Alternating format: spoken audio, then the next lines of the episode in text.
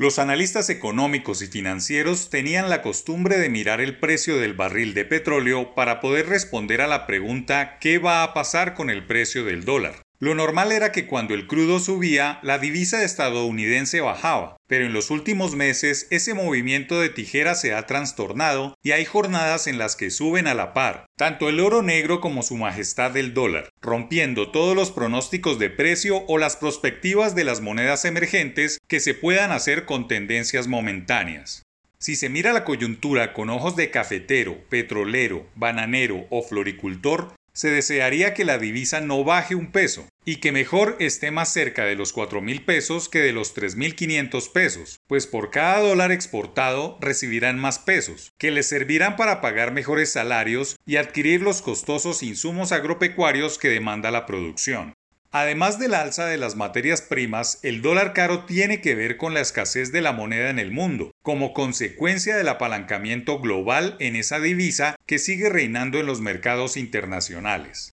La encuesta de opinión financiera de Fedesarrollo analiza que para este noviembre, que ya llega a su final, la devaluación supera 4,2%. Solo este mes el dólar ha subido unos 160 pesos y en lo corrido del año más de 512 pesos. Lo anterior no es bueno para la dinámica del consumidor y se puede plantear el daño de un dólar caro por varias razones. La primera, porque el comercio electrónico ha ganado mucho espacio en las decisiones de los compradores a través de las plataformas que venden en dólares. La segunda, porque los insumos agropecuarios fundamentales para la producción de alimentos están dolarizados y pesan mucho en la formación de los precios. La tercera razón tiene que ver con el peso de los importados en la canasta familiar, que ha hecho que mucho de la inflación galopante de estos meses se explique con las dos razones anteriores. Obviamente el gobierno nacional no tiene muchas velas en este asunto, pues la oferta y la demanda de las divisas, la coyuntura de las materias primas y la situación de los mercados emergentes tienen fuerzas incontrolables desde el exterior.